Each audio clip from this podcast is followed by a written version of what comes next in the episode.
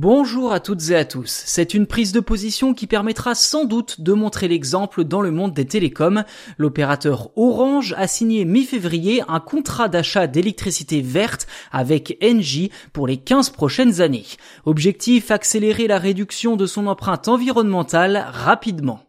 En clair, les besoins énergétiques de la société Orange seront désormais couverts en partie par de l'électricité issue d'énergies renouvelables comme les panneaux solaires ou l'éolien. Ceci dit, ce contrat d'achat d'électricité que l'on peut résumer à l'acronyme PPA doit aussi permettre le développement de nouveaux projets solaires et donc le développement des énergies renouvelables en France.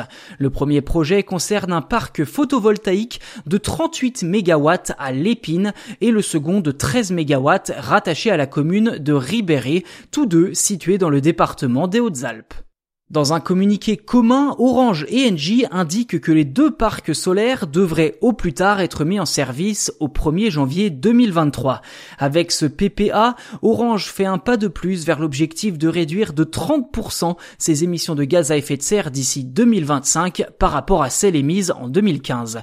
De plus, Orange veut également atteindre 50% d'énergie renouvelable dans son mix énergétique d'ici 4 ans.